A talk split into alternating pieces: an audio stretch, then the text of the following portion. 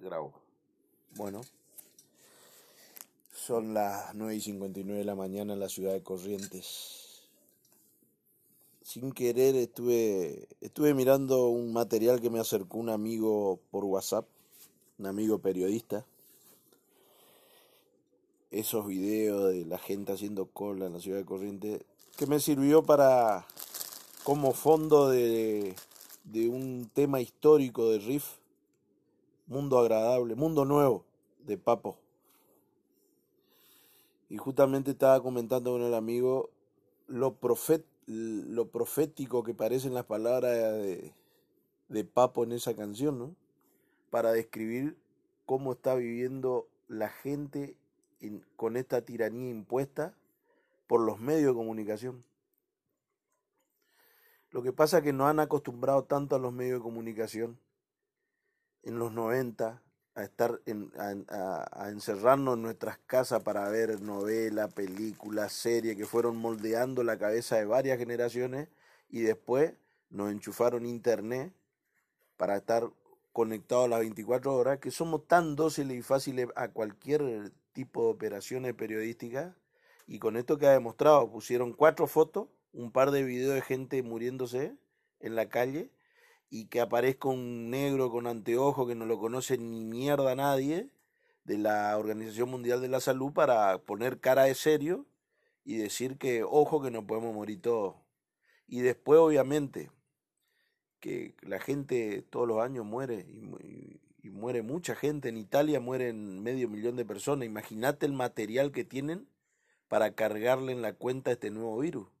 Mueren casi 20.000 personas en Italia de, bueno, por lo menos los registros estadísticos dicen que del 2013 en adelante han estado muriendo entre 10.000, 15, 20.000 personas eh, todos los años en Italia de gripes, neumonías y diferentes bichos de la influenza.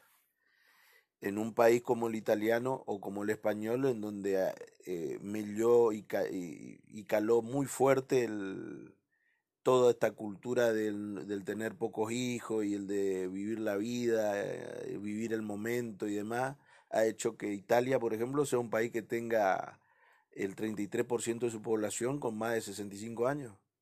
O sea, eh, Italia es un país viejo, un país que si se saca el promedio entre los que nacen y los que mueren, yo no creo que Italia esté duplicando a los que mueren. Estados Unidos va camino a eso también es la cultura del el, fin de la historia, el vivir el momento, en la búsqueda de, de, de, la vida eterna, para qué tener hijos, para qué complicarse. Bueno, esto es, el, esto es el resultado de esas teorías y esas doctrinas que se le inculcó a la gente durante años. Eh, eso de tomar más agua porque el agua es sana, pero nadie nos contó que el agua está llena de tiene más gérmenes que un, vaso de vino.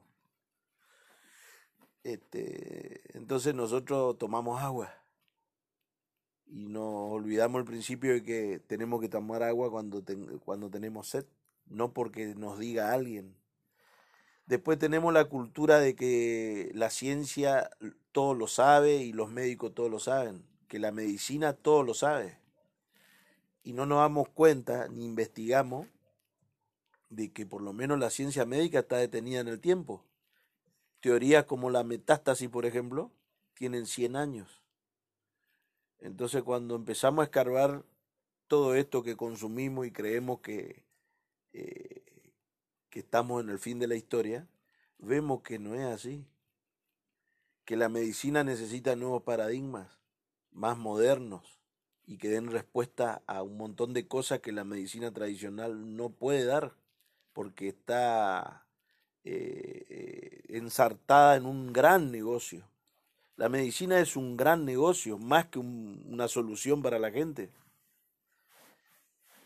Eso no quiere decir que no haya médicos espectaculares. Hace poco, bueno, falleció uno, médico nuestro de la familia Miguelito del Ángel, que ese sí que, que daba mérito a esa profesión, daba, daba la verdad era un orgullo eh, tener médico de esa categoría, digamos. Pero así estamos. con la música de fondo de Papo.